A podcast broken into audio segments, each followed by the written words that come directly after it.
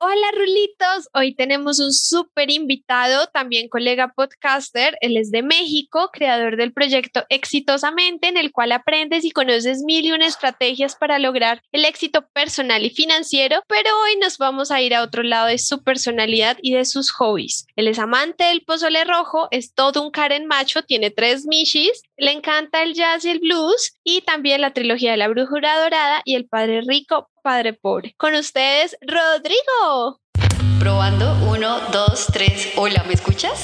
Sí, al pelo. Bienvenidos a un show distinto. Honore, prendele al tinto que se vienen muchas historias. El rulo cultural. Bienvenidos a un show distinto. Honore, prendele al tinto que se vienen muchas historias.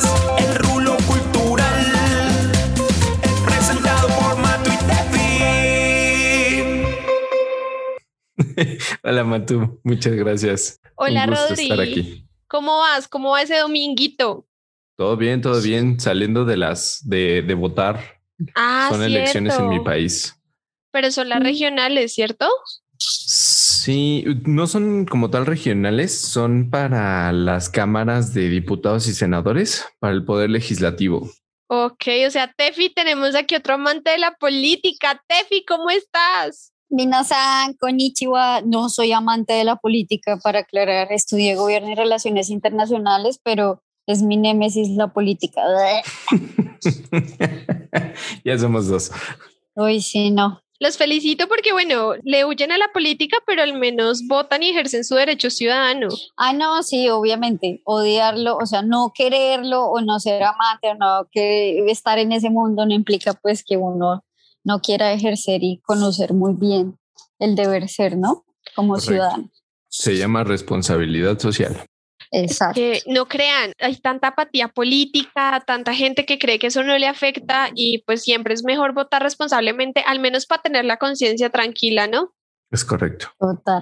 Después no te puedes quejar. Pero Rodrigo, cuéntanos, tú eres ingeniero, ¿cierto? Es correcto, soy ingeniero electromecánico. O sea, amante de los números, ahí ya me perdiste a mí. Yo aquí antes de, de entrar como en materia, quisiera que nos contaras cómo nace el proyecto exitosamente, así brevemente, porque además ya estás próximo a cumplir un año. Sí, sí, sí, gracias. Eh, bueno, pues exitosamente nace con la, con la idea de que he aprendido poco, pero lo poco que he aprendido me gustaría pasarlo a otras personas, ¿no? Y que no se, no se demoren o no tengan ciertos errores que yo he cometido. Y pues obviamente esto viene de experiencias, de herramientas que he aprendido, de cosas así, que podrían aligerar algunas, algunas cuestiones de la vida en la de la universidad de la vida. Yo aún no me gradué de la Universidad de la Vida. Yo lo dije en el episodio con Oscar y lo digo acá. Yo de dinero, poco y nada. Te es testigo que yo estornudo y gasto plata en bobadas. Pero bueno, ya entremos a tu lado súper oscuro de tu personalidad, ese que pocos conocen, así como Hannah Montana o, Fiona, eres uno de día y otro de noche. Pocos conocen que tú eres un ecoloco, así fue como te autodefiniste una vez que hablamos, que te encanta todo este tema de cuidar el medio ambiente y ajá, la goza la vaina. Yo te quería preguntar cómo inició es- este hobby, no sé si se puede llamar así en ti, y cómo empezaste con esos pequeños hábitos. Más que hobby es un es una forma de vida, es un estilo de vida, ¿no? ¿Cómo nació? Am, pues básicamente cuando salí de la carrera me metí a trabajar en una en una empresa automotriz y veía mucho, mucho, mucho desperdicio, desperdicio de aluminio, desperdicio de metal, desperdicio sobre todo de plástico. Y por ejemplo, muchas cosas que se quedaban en el agua, que literal se iban al agua, al sistema de drenaje público, ¿no?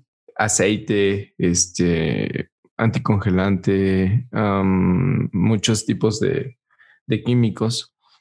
Entonces, eso ya con, con mi experiencia de ingeniero, dije, ok, esto no, no solamente termina aquí, o sea, simplemente esto es un paso y se está yendo a otro lugar. ¿Hacia dónde se está yendo? Empecé a investigar, vi que era hacia un río que está sumamente contaminado en el centro de México, el cual ya no tiene vida, absolutamente nada de vida. Entonces eso me empezó a llevar a otras cosas, ¿no? A investigar sobre otras cosas y sobre otros tipos de desperdicios. Y así es como empieza mi, mi trayectoria, ¿no? Con cierta, no sé si llamarle culpa o cierta conciencia. Y dije, yo ya no quiero generar ningún residuo, yo ya no quiero ser una carga para el planeta, porque los humanos somos de las pocas especies que somos una carga para el planeta en todo lo que hacemos. Oh, por Dios, pero tú hablas como si hubieras vivido como 100 años ya. ¿Tú cuánto? Tú nos decías que tienes 27, ¿cierto? Correcto. Imagínate, y llevas trabajando en esta automotriz cuánto tiempo? En la automotriz llevo trabajando cinco años y medio. Y una pregunta, ¿en tu empresa no hay como una oficina de responsabilidad social o empresarial o algo así? Porque pues si tú me dices que ese río ya está contaminado y nadie hace nada, aquí en Bogotá tenemos un río que lleva pues toda su vida contaminado y siempre es como tema cada cierto tiempo de que lo van a descontaminar, pero, pero creo que al menos tiene algunos patos o ratas o algo de vida.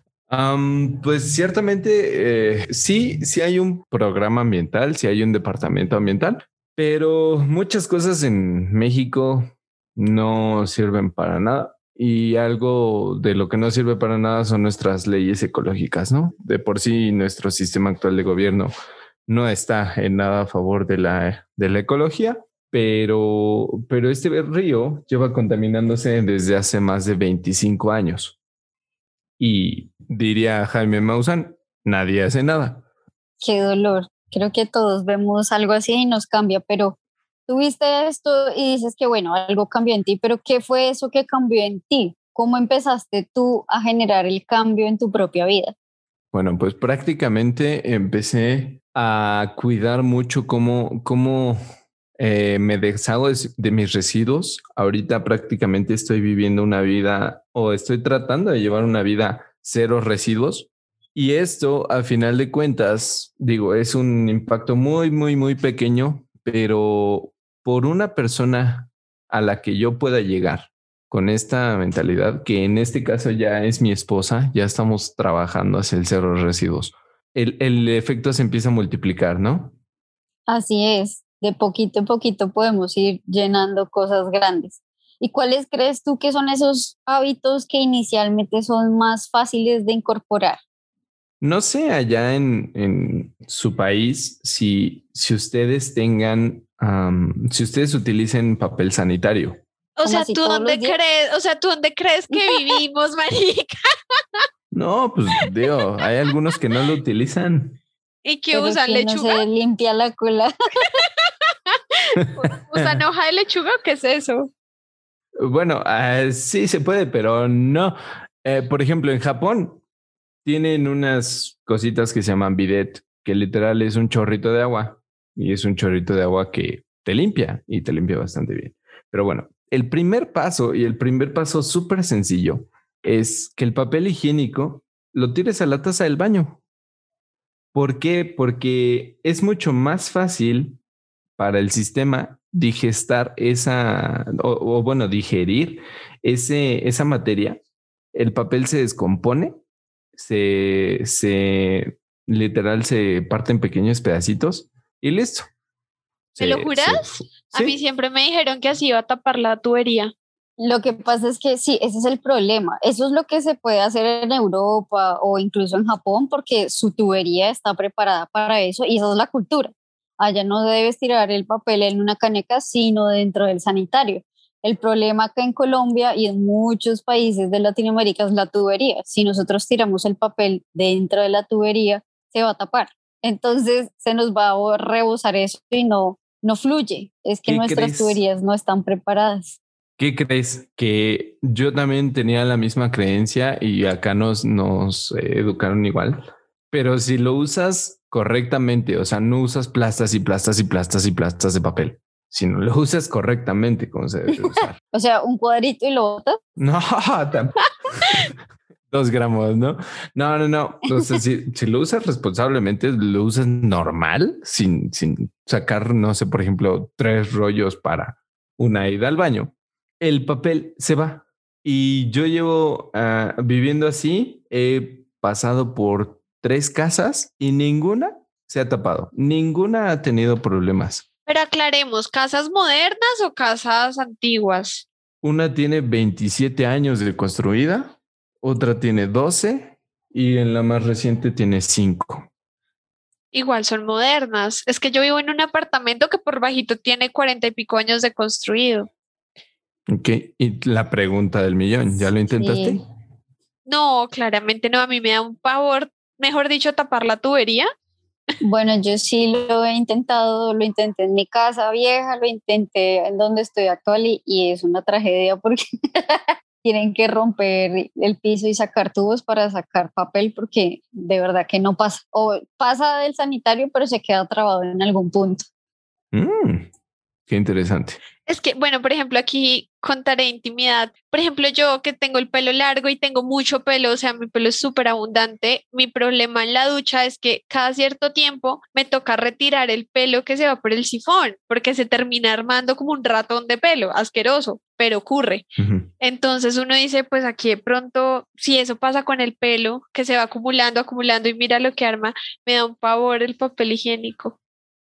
Pero es que Pero es que el pelo no se deshace, no se rompe. Eso es lo que, Exacto. en cambio, el papel sí. Exacto. De hecho, el papel, cuando le pasas mucha agua, se rompe solito. Sin ninguna ayuda, se rompe solito, se deshace solito. Y el pelo, como dice Steph, no. Ok, va- voy a intentarlo y les contaré. Pero bueno, vamos con el primero, el papel higiénico. ¿Qué otro hábito así que para el día al día tú tienes y que sería fácil de, de incorporar? Otro hábito que tengo ahorita con mi esposa, estamos llevando a cabo una despensa a cero residuos. Y esto es, bueno, eh, en primera, les pongo un reto. De una semana que ustedes utilicen cosas, guarden la basura. No la tiren, guárdenla en un contenedor. Esto se van a dar cuenta que es una enormidad de plástico, enormidad. Sí.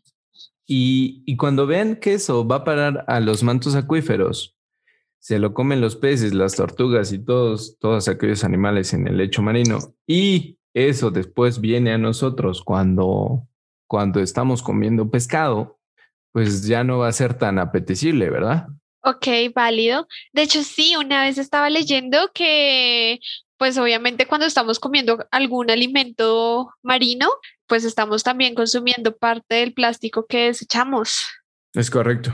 Qué impresión, qué impresión. Pero bueno, ok, esos son como los fáciles y ok, me gusta ese reto porque es para generar conciencia y sí. Lo que tú dices, el plástico también es súper escandaloso porque tiene mucho volumen. A mí me gusta un tip que tiene Tefi y es gracias a una empresa que esto no es publicidad, se llama como Amazónico o algo así, y es que ellos te recogen el plástico, entonces en una botella de gaseosa o de jugo, lo que sea, tú ahí vas in- incorporando todos los empaques plásticos que haya, obviamente limpios y Mm. doblados, y a cambio te dan bonos como para que compres cualquier cosita ahí, pero súper chévere. Sí, súper chévere. Es muy fácil. Así empezamos en mi familia, de hecho.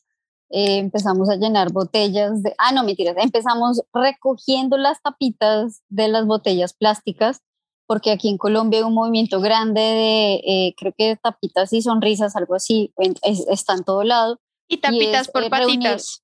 Tapitas por, por un montón de cosas. El que yo me enteré es tapitas y uno las lleva a las fundaciones de niños con cáncer y ellos van y hacen un cambio y gracias a ese cambio que les dan por plata, pues le pueden dar ellos el transporte a los niños para que vayan a sus terapias, eh, a sus quimioterapias.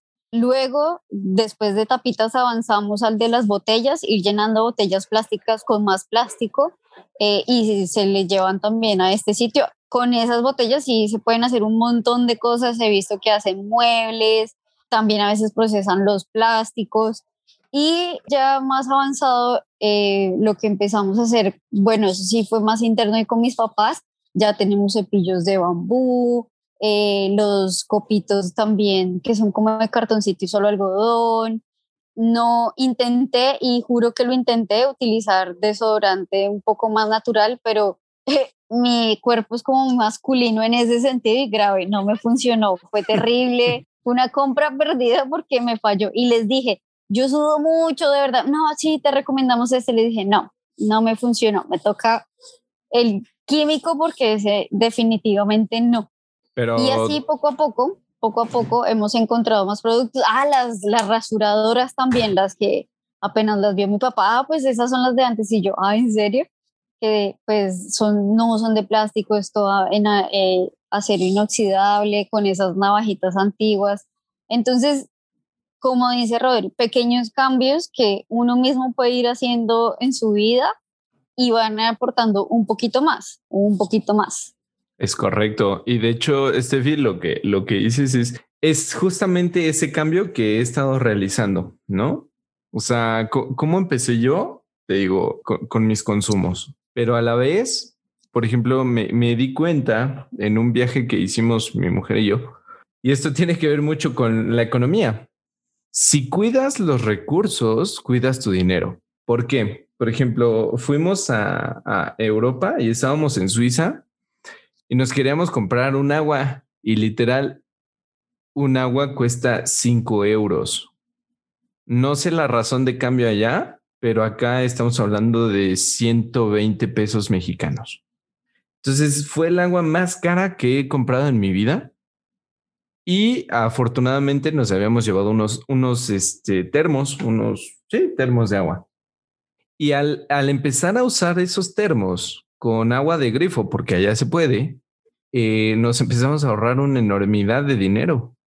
Y, la verdad es que esto se puede trasladar a todo. De acuerdo. En, a ver, ya que salió tu lado financiero, ¿en qué otra cosa has visto una disminución o un ahorro así que tú digas, wow, super bombi, significativo? Mira, vas a decir que, que, es mentira, pero no sé si allá tengan calentadores solares, calentadores de agua solar. Acá son nuevos relativamente, tienen un fácil unos 10 años, pero la tecnología del calentador de agua a mí me fascinó. Teníamos uno, tenemos uno. Bueno, es que me cambié de casa, entonces lo teníamos, pero literal en dos años yo nada más le metí una razón de 100 dólares de gas en los dos años y todavía tenía gas porque solamente lo usaba para, para cocinar. Pero si tú metes un calentador de, de solar de agua, eh, la inversión podría resultar un poquito elevada, pero a la vez el ahorro es muchísimo y se te paga solo en los dos primeros años de que no vas a utilizar gas.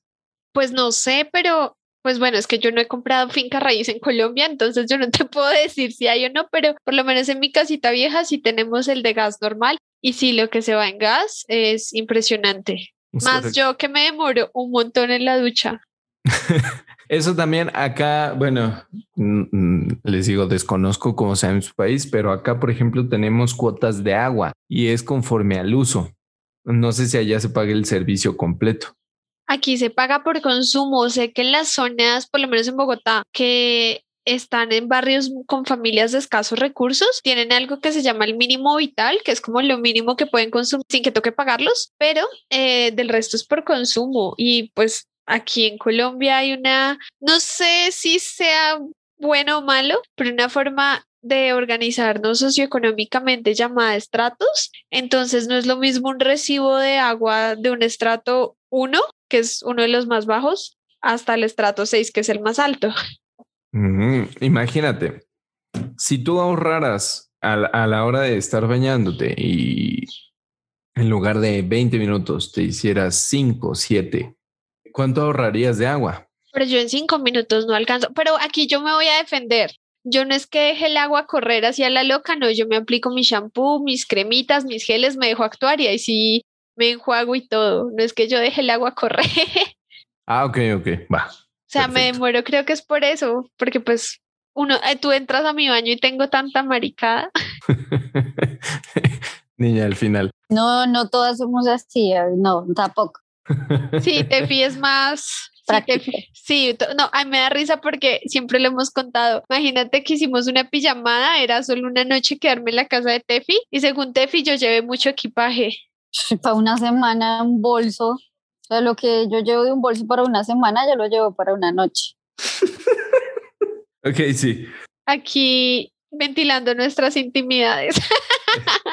Correcto. Bueno, pero tú ya nos habías contado aquí fuera de cámaras que, bueno, te has mudado todo el rollo y tuviste el proyecto de construir una casa desde cero y pues intentaste incorporarle algunas cosas que pues para quienes vivimos en apartamentos son un poco complicadas, pero me parece súper chévere que la gente pues conozca que esto existe.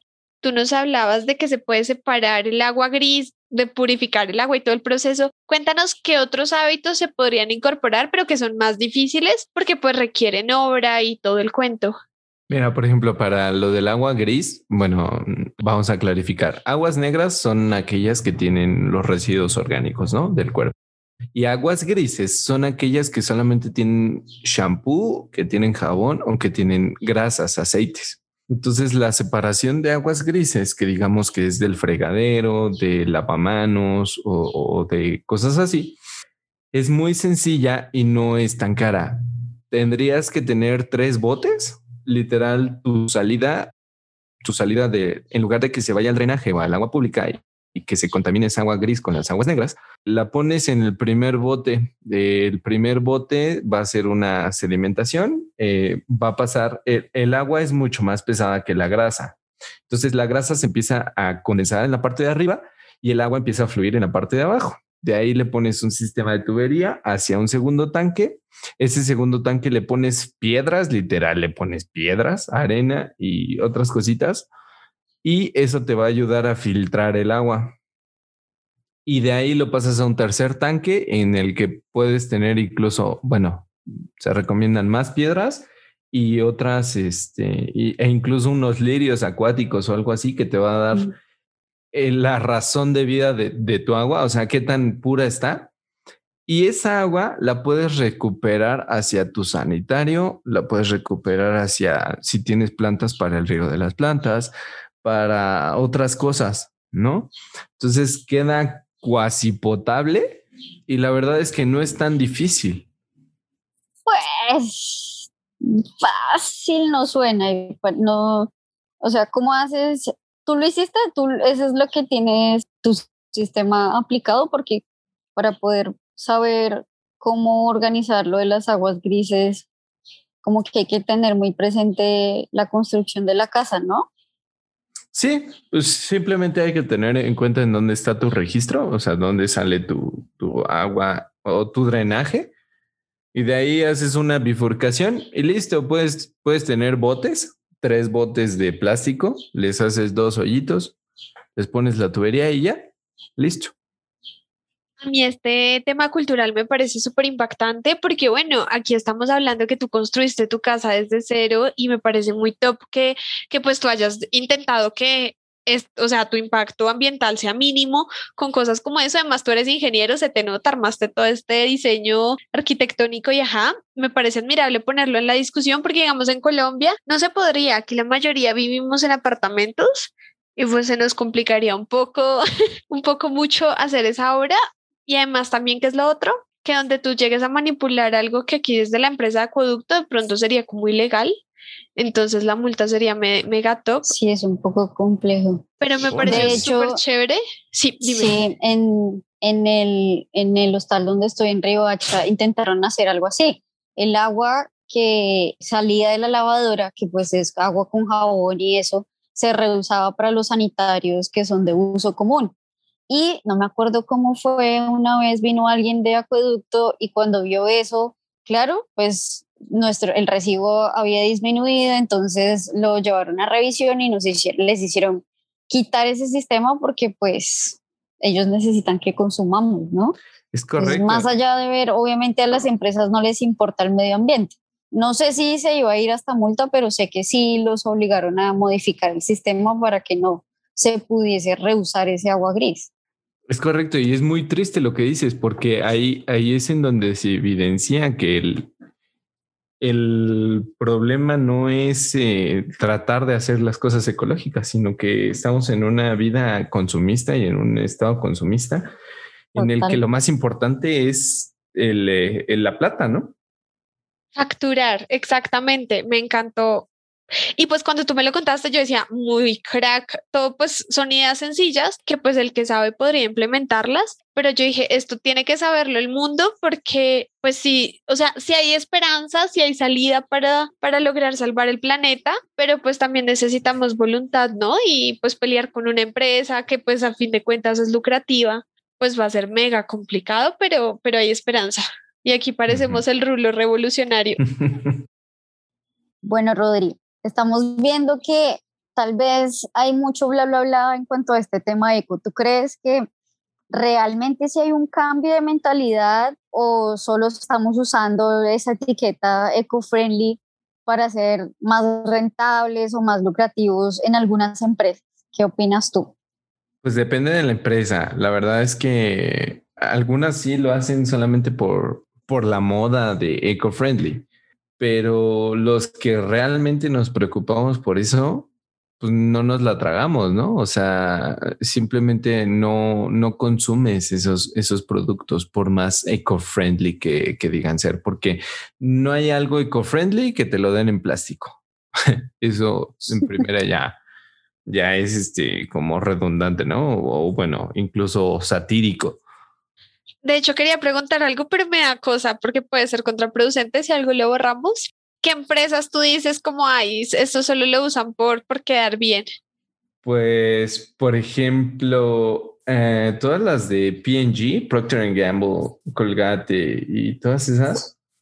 Eh, utilizan según plástico. Ajá, ajá, exacto, según este aceites naturales y no sé qué y eco-friendly y puro plástico y te dan las porciones más pequeñas, o sea, no es para que te den un pinche tambote de de pasta dental o algo así que tampoco caduca y que se podría hacer más eco-friendly o no hay un sistema de refill o no hay muchas cosas, o sea, simplemente es el, la etiqueta. De acuerdo, o sea, eso es como parece ser simple moda, pero pues hay que cuestionarse, ¿no? Como dónde está la coherencia en el mensaje. Me gusta, me gusta. Y por ahora, vámonos al precio. ¿Por qué crees que estos productos que tienen la etiqueta eco-friendly como detergentes, bloqueadores, aerosoles y todo este tema son mucho más caros que los demás? ¿Será que en su proceso tienen algo diferente que los hace más costosos en su producción? No necesariamente en su producción, pero puede ser en el empaque. Si de verdad es un empaque que está siendo responsable con el medio ambiente, no hay actualmente en el mercado. Entonces se necesita crear una investigación sobre eso, ¿no? O sea, esa empresa tuvo que haber investigado. Y entonces al ponerle esa investigación, ya está inflando su precio porque de algún lado le tiene que pagar a esas personas que investigaron. Ah, ok, o sea, sí podría ser coherente. Es que no sé, a veces yo digo como, esto solamente quieren llegar a un público nuevo porque como ahora está tan de moda pensar en el medio ambiente y con el boom que tuvo hace poquito el video del conejito de Ralph, pues uno dice ahora cuántas empresas no dirán que realmente no testean en animales, pero no lo sé, Rick. Mm, pero en realidad sí lo hacen, pero ¿y uno cómo va a saber si sí o no? Hay, bueno, eh, para, para esto de testear en animales, hay algunas páginas en las que te puedes cerciorar, ¿no? De que no están testeadas con animales y literal tienes que hacer una, un inventario de las cosas con las que tú creas tus productos, te los mandas y les dices, a ver, estas son mis instalaciones, no tengo test con animales, y estos son mis proveedores y ninguno de ellos tiene test con animales. Ellos realizan una investigación un poco extenuante y o extensiva y al final te emiten un certificado y apareces en su página, ¿no? Necesitamos una cosa así, pero para los verdaderos biodegradables. Es correcto. que nos facilite la vida. Y mira, no, no hay tanto que pensar. Ningún plástico es biodegradable. Todos te van a decir que son oxo biodegradables. Y esto lo único que quiere decir es que se deshacen en pequeñas partículas de plástico y alguien se las va a comer. Normalmente algún pez y después tú. Mm, bueno, hasta ya no sabía, porque ahorita sí los pitillos, los popotes los están sacando con eso de oxo biodegradable. Entonces uno dice, ah, ok, sí lo voy a usar porque dice bio y bueno y la cosa, pero mira, no sabía que era lo de... Igual no, y trato de evitarlo. Sí, o sea, de hecho, cualquier cosa que diga oxobiodegradable significa que se va a destruir en pequeñas partículas y después alguien, o sea, alguna criatura biológica se lo va a comer y por eso lo va a degradar. Entonces, de ahí es el oxobiodegradable. Sin embargo, un biodegradable, pues son, son estas cosas naturales, ¿no? Sea fécula de, maíz, o sea, Este, trigos, o sea, no sé, por ejemplo, acá tenemos mucho nopal y las cáscaras de nopal, pues obviamente son degradables, son biodegradables. Sí. Bueno, ya por ahí sacaron un cuero también de nopal, ¿no? Y bolsas de yuca, los desechables para fiestas que son hechos con eh, hoja de plátano o con cáscara de aguacate, por ahí vi también. Pero esa es la cosa también, el punto. Si, no sé, a alguien no le importa la ecología y va y mira unos platos y unos vasos y los biodegradables son 10 mil, 20 mil pesos más costosos que los plásticos, pues la gente sigue comprando plástico. Sí, desgraciadamente eso es la, la ventaja competitiva y este del plástico, ¿no? O sea, estamos en un mundo en donde el plástico vale mucho, mucho menos que la vida de cualquier eh, ser. Súper complicado. Y saben también que está súper de moda, por lo menos aquí en, en nuestros países, de pronto por lo económico también, en Colombia le decimos icopor, en México se me escapa el nombre. Es este material con el que se hacen las piñatas. No, las piñatas no, es los empaques de la comida rápida, los empaques blancos que es como un plástico que se rompe fácil ah, de la comida rápida. Unicel. Unicel. Ajá. Eso también aquí sería una lucha entera en acabarlo. Por ejemplo, ¿qué les iba a decir yo? En Colombia ustedes saben, mi familia costeña es una cosa mega locochona. Y en la playa, hace unos años, una época, pues a la gente le gusta almorzar mientras está ahí bañándose y fue una lucha para que fueran fueran los alimentos en empaques más higiénicos y todo el rollo. Y por eso pues se cambió la olla tradicional que antes se, se hacía y se veía por el licoporo, el unicel. Lo malo es que la cantidad de basura que eso generaba era impresionante. Y pues ahora con el tema del COVID, lo que me preocupa es que ahora todo como lo empaquetan el doble, el triple, todo es como con más plástico y con más cosas que pues uno dice, ¿realmente sí lo justifica? Es correcto. Y, para eso existe una solución. Cocina en casa. no, pues sí, pero eh, por ejemplo, las personas también que viven de la venta de comida callejera, y lo más fácil es, no sé, el sachipapa en la costa, empacarlo en este tipo de cosas, pues debería haber un empaque alternativo. Hay algunas empresas en Bogotá que están usando estos empaques como de cartón y para que no se pasen los líquidos de la comida, ese cartón como encerado, si no estoy mal, y es encerado en yo no sé qué cosas, una cosa ahí como que ya más especial, pero que obviamente pequeñas, muy pequeñas empresas o estos puestos de comida callejera, pues claramente no lo van a tener presente, ¿no? Que les va a importar a ellos y que si están más cerca a un Nicopor en la esquina, ¿para que cambiar el impacto? Correcto. De hecho, bueno, ahí mi solución, y, yo también soy fan de la comida callejera, acá también es, es una plaga, ¿no? El unicel, el licopor. Es una plaga porque cuesta súper, súper barato, pero lo que hacemos es que compré unos topper. Esos topper me costaron, digamos, unos 35 dólares, pero son seis, no, ocho topper de cristal, ¿no? Entonces, literal, me los llevo a cualquier lado, me los llevo a, donde sea y si ya sé que voy a comer en la calle, que es muy probable, me los llevo a donde sea y pido todo en mis topper. Me gusta esa onda, es como la que están haciendo ahora los Starbucks o los Juan Valdés de comprar tu propio vaso y que lo reutilices. Tostado también, ¿no? Tostado también. Uy, hace años no entró un tostado. Sí, pues en el 2018, creo. 2019, creo que ya lo había visto, eh, el vasito de tostado. Uy, qué top. Así que por favor, cada uno, pues su vaso, su botilito, su termo, como para que, pues son pequeñas acciones, ¿no? Que realmente pues ayudan así sea de, de, a poquitos, de a poquitos de granitos de arena vamos haciendo algo grande. Y fíjate que hasta, o sea, económicamente es una tontería comprar este icopor o desechables. Literal, estás comprando basura. Sí, porque no lo Bueno, mi mamá sí los rehúsa. Mi mamá ahí empaca otra vez ensaladas o si le va a llevar algo a alguien ahí mismo lo empaca. Digamos que ya en mi casa sí es más. O si vamos a salir, yo, uno nunca sabe a veces si sale y se acuerda, ay, voy a comprar un tomate. Entonces cargamos esas bolsitas dobladas de tela que en cualquier bolso o bolsillo caben para llegar a la tienda y no, no me dé bolsa, aquí lo voy a llevar. Correcto. Pero sí es eso, es verle la utilidad, verle en qué más lo podemos usar, porque sí, pues una cosa es que ellos no lo pueden cambiar y otra cosa es también uno qué va a hacer con ese producto, no darle solo un uso.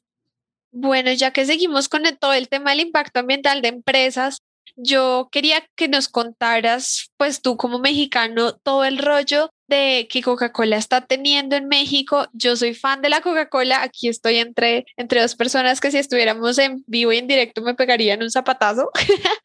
Cuéntanos por qué es importante y pues súper necesario, ¿no? Hablar del impacto ambiental de algunas grandes empresas. Muchas veces nosotros mm, en nuestras casas podemos eh, poner, no sé, una regadera eh, ahorradora, ¿no? O tardarte cinco minutos menos en bañarte. Pero la verdad es que el, saqueo de los recursos los están haciendo las, las empresas grandes. Te pongo en contexto, Coca-Cola tiene una concesión por aguas mexicanas de cerca de, um, mm, mm, déjame, déjame, te doy la cifra correcta. 55 mil millones de litros de agua al año, solamente para Coca-Cola. Por Dios. De los cuales esos se utilizan, digamos, para, para hacer medio litro de Coca-Cola, tú utilizas 35 litros de agua indirectamente. ¿Por qué? Porque son, bueno, el, el medio litro ya va de cajón porque literal es agua con azúcar, ¿no? Pero aparte se necesitan otros 7 litros para fabricar la botella de plástico, porque la fabricación de cada botella de plástico necesita refrigeración, necesita crear la mezcla, necesita agua. Entonces ya son 7 litros por cada botella. Y aparte, 28 litros para cultivar el endulzante. Esto es para hacer las, eh, las mezclas de los endulzantes y que empiecen su proceso químico. Claro, y ahí tú acabas de dar la clave y es todo lo que implica crear algo, ¿no? Producir algo. Sí, claro, o sea... Eh, algo como la Coca-Cola, ¿no? Tienes que decirlo, no algo, hay cualquier cosa. Pero pues creo que es del agua se va en todo, hasta en la extracción de oro también hay consumo de agua. Obvio, pues el oro viene... hasta... De hecho, las tres industrias más eh, que, utilizan más agua, la primera es la carne. La ganadera, sí. Claro. ¿Por qué? Porque en primera necesitas darle agua al animal, necesitas agua para crecer el forraje, necesitas agua para todo lo que es este e, el, rastro o el, el asesinar al pobre animal. Ay, Dios. Para, para lavar la sangre, para todo esto. También necesitas agua para crear los empaques plásticos en los que vienen, necesitas agua para poner, bueno, para los refrigeradores necesitas agua para muchísimas, muchísimas cosas. Entonces, por eso la ganadera es la que más, más agua consume, ¿no? También después están la industria de la construcción. Los concretos, curiosamente, hablando con la arquitecta la otra vez, me decía que el concreto no te acepta agua que no sea potable. Tiene que ser 100% potable porque si no, se echa a perder el concreto. ¿What? Tan exigente. Es correcto. Entonces, imagínate el hacer una unidad habitacional, lo que te cuesta de agua potable. Y bueno, y la tercera es la refresquera, justamente porque un refresco es agua endulzada, ¿no? Es agua con azúcar y colorantes. Y para hacer, bueno, obviamente, para la materia prima que es agua, pues requieres una explotación hídrica. Para hacer el empaque requieres una explotación hídrica. Para endulzar, también para crear los, los edulcorantes, necesitas agua. Y por último, para todo lo que es, son los conservadores y todo esto, necesitas agua. Entonces, son las tres empresas que más ocupan agua y que nosotros pues, no, no sabemos, ¿no? De acuerdo. Impresionante, ¿no? Sí, y pues para eso digo, es, es, suena fácil, pero la verdad es que no es tan fácil. Pero cambiar tus hábitos, no estoy diciendo que te hagas vegano, ¿no? No estoy diciendo que, que dejes de comer carne. Simplemente bájale. Yo, por ejemplo, ahorita te puedo decir que como carne roja una vez a la semana o a la quincena. E incluso yo me siento mucho mejor. O sea, físicamente me siento mucho mejor. Me siento menos embotado, me siento más hábil. No sé cómo, cómo decírtelo, ¿no? Consumo pollo, consumo, ya no consumo cerdo porque también es una de las carnes que más contaminan. Por los desechos mismos del cerdo, esos no son tan, no se pueden usar tanto como abono. Entonces contaminan agua porque las echan al final al agua. Y este, y pues todo eso al final de cuentas repercute en tu salud y repercute en la industria. Si empezáramos a, dejar de comer tanta carne como, como se nos ha enseñado, que prácticamente diario tienes que comer carne, obviamente la, la oferta cambiaría porque la demanda bajaría. Entonces, mm, podríamos empezar a hacer ese cambio con la refresca lo mismo. Y con la construcción, pues bueno, es más fácil comprarte una casa que hacerla desde cero. Yo no necesitas tantos recursos porque pues ya se hizo, ¿no? Y ya tocaría entrar a mirar si, digamos, las casas prefabricadas o qué otro tipo de material no requeriría tanta agua. Pero pues ahí sí, ni idea. O sea, aquí ya estoy empezando a hablar carreta. Me parece muy interesante que estés tan metido en este tema y me parece también muy curioso si manejas y haces parte de tu vida el mundo ecológico, ¿por qué un podcast de finanzas y no uno de ecología? Ah, esta es una pregunta súper interesante, porque tú lo has dicho. Hace un rato estábamos hablando del precio de, las, de los productos eco-friendly, ¿no? Que son más caros. Si tú tienes unas finanzas en paz, es más probable que te enfoques en las cosas que valen la pena y no en comprar Icopor por, por ahorrarte unos cinco centavos. Entonces, eh, lo que yo quiero transmitirles a las personas con mi podcast, eh, normalmente les doy un consejo de ecología muy inmerso en, en, en el podcast, ¿no? O sea, no es así como tal. El consejo del día de hoy, pero pero todas las acciones que, yo pongo en el podcast están orientadas hacia mejorar las finanzas y con ello también puedes darle un respiro a la ecología. Por ejemplo, si, si tú tuvieras tus, tus finanzas en paz y tuvieras inversiones eh, que, que, te empezaran a generar flujo de dinero, que que te empezaran a generar plata, esa plata, en lugar de buscar el icopor, si tú vas a vender, eh, no sé, unos plátanos fritos, este, los vas a vender en icopor, ya podrías empezar a pensar en otras cosas. Podrías empezar a pensar en, en cómo vas a satisfacer al cliente, quién va a ser tu nuevo cliente, etcétera, etcétera. Y también con eso te darías cuenta que muchos de los millennials estamos eh, trabajando por, por el planeta, ¿no? Entonces verías que es un nicho de consumo mucho más grande al que le puedes, pues obviamente vender un poquito más caro porque no buscamos la economía, sino buscamos experiencias, buscamos sentirnos bien. Súper, me parece muy chévere ese equilibrio. Puede ser finanzas psicológicas, ¿no? Y pues lo que tú dices es cierto, ya con un bolsillo y una tranquilidad financiera tú ya puedes tomar decisiones más importantes y más impactantes y no guiándote por sobrevivir el día al día o una frase que a mí me identifica totalmente y es que me sobra mucho mes después del sueldo. Entonces, súper chévere poder ya empezar a tomar decisiones racionales y pensando en un futuro, ¿no? Y, y, de hecho lo que dices eh, tiene mucho que ver, este Matu. Por ejemplo, si el día de hoy tú decides, no sé, estás en, frente de un aparador y ves una blusa que te encantó. Esa blusa cuesta 50 dólares, por decirte algo, ¿no? Oh, bueno, no, me estoy yendo mucho. 25 dólares. Sale. Tú tienes una elección que hacer.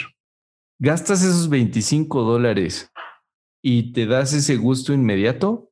¿O esos 25 dólares los metes en un fondo de ahorro? Y al final del año vas a tener 28 dólares. ¿Cuál preferirías tú? La camisa. Sí, sí, es muy difícil porque yo me emociono cuando estoy caminando y veo ropa linda y digo, ay, pero es que esto lo necesito y combina con tal cosa y sí. Correcto. Y, y, de hecho estamos oh, nuevamente contra, contra el consumismo, ¿no? O sea, si te pones la gorra de inversionista o de persona financieramente saludable, empiezas a hacer esas elecciones y empiezas a decir, realmente no lo necesito. Está bonita y todo, pero no la necesito. Y esos 25 dólares los pasas a algo que te genera plata en lugar de algo que te quita plata. Y en ese momento, con esa acción tan pequeña, tú ayudaste al medio ambiente porque para producir esa blusa o esos pantalones que te encantaron, se requirieron dos mil litros de agua. Eso ya no me hace sentir tan bien. Eh, es correcto. Entonces, esos dos mil litros de agua se utilizan porque también la pintura, eh, bueno, la, la, textil es una de las industrias que más contamina porque se necesita agua para pintar la prenda, se necesita agua para el empaque y se necesita agua para lo que es estarla lavando día con día o, bueno, y, por ejemplo, las modas rápidas, lo único que hacen es este sacar eh, materia, pintarla, utilizas agua y, y, ya, ¿no? O sea, la, usas una vez, se desecha la prenda. Entonces, todo eso, todo el, el ciclo económico que hay atrás es literal un desperdicio. Igual no solamente el impacto ambiental, sino la moda tiene un problema adicional y pues obviamente es una realidad. A mí me encanta todo lo que pues es moda y todo el tema. Y en el caso de la moda es también el maltrato infantil que hay en los países con escasos recursos. Eso también es otro, otro tema que no se está discutiendo mucho, pero pues también es una realidad que muchos pues no saben o prefieren ignorar porque pues una blusa es bonita y te combina con los zapatos que te regalaron y con el bolso que compraste ayer. Y perfecto para, para no sé, para irte con la cita de tal día. pero digo, no creo que eh, hayas vivido desnuda eh, toda tu vida y seguramente tendrás una blusa y un pantalón que te quedan bien y que pueden ser reutilizados, ¿no? Ajá. Sí, en cuanto a moda, pues eh, gracias a la cuarentena conocí unos proyectos súper lindos de pequeñas empresas colombianas, tienen su mano de obra full madres de cabeza de familia, o sea, madres que sostienen sus hogares eh, por sí mismas y ellas lo que, haz de cuenta que cuando les pides una sudadera, unas camisetas, ellas lo hacen bajo pedido. Entonces tú les haces el pedido y te demora de 15 a 20 días mientras ellas lo elaboran porque es a mano y todo el tema y ahí sí y ahí sí te lo envían. El tiempo te dicen que es para que ellos se aseguren de que no van a generar más desechos, para que no se quede la prenda en stock y genere más basura.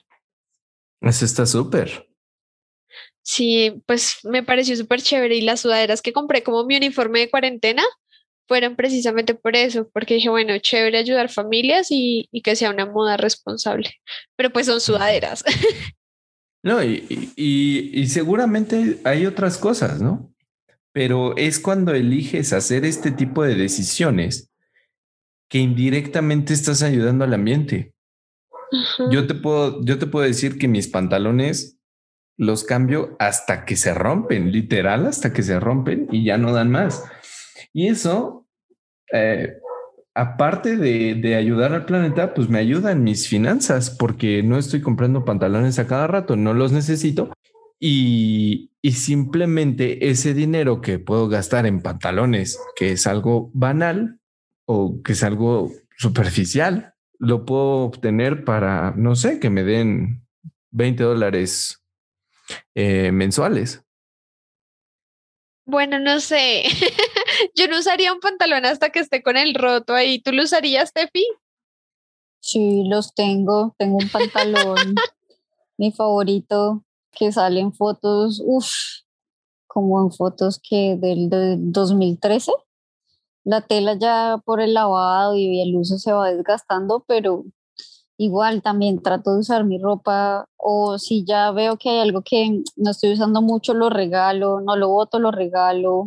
Y incluso en internet hay muchas, ahorita hay muchas cosas de intercambio de ropa, o vende o cambia tu ropa usada, por lo que nosotras somos muy consumidoras de prendas y a veces, ay no, ya me lo puse mucho, quiero cambiar, a mí no me pasa, pero pues es lo que está ahí en tendencia, entonces intercambio de ropa para que no se haga tanto desperdicio. Y creo que eh, sí, HM hizo una campaña acá en Colombia, no sé si todavía está, pero uno puede llevar ropa usada y le dan un bono de 15% de descuento para comprar.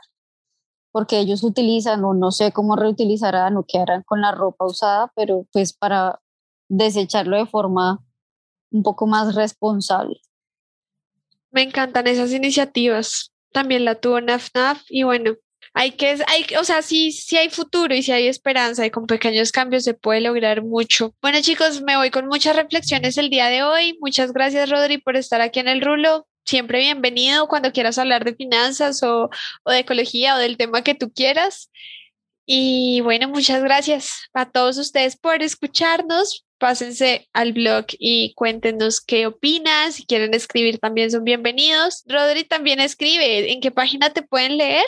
Gracias, Matu, en exitosamente.org. Ahí estamos a la orden. También este, cualquier, cualquier cosa que se, les, que se les ocurra, que tengan dudas, sobre todo de finanzas personales o también de, de ecología, este, escríbanme a Instagram. Estamos como exitosamente podcast. No, y también de desarrollo web. Este señor me ha salvado unas de la página que no se imaginan. No, eso es, eso es un gusto. Y bueno, nos vemos en un próximo episodio para seguir echando rulo. Rulo. Un, ratico. El rulo.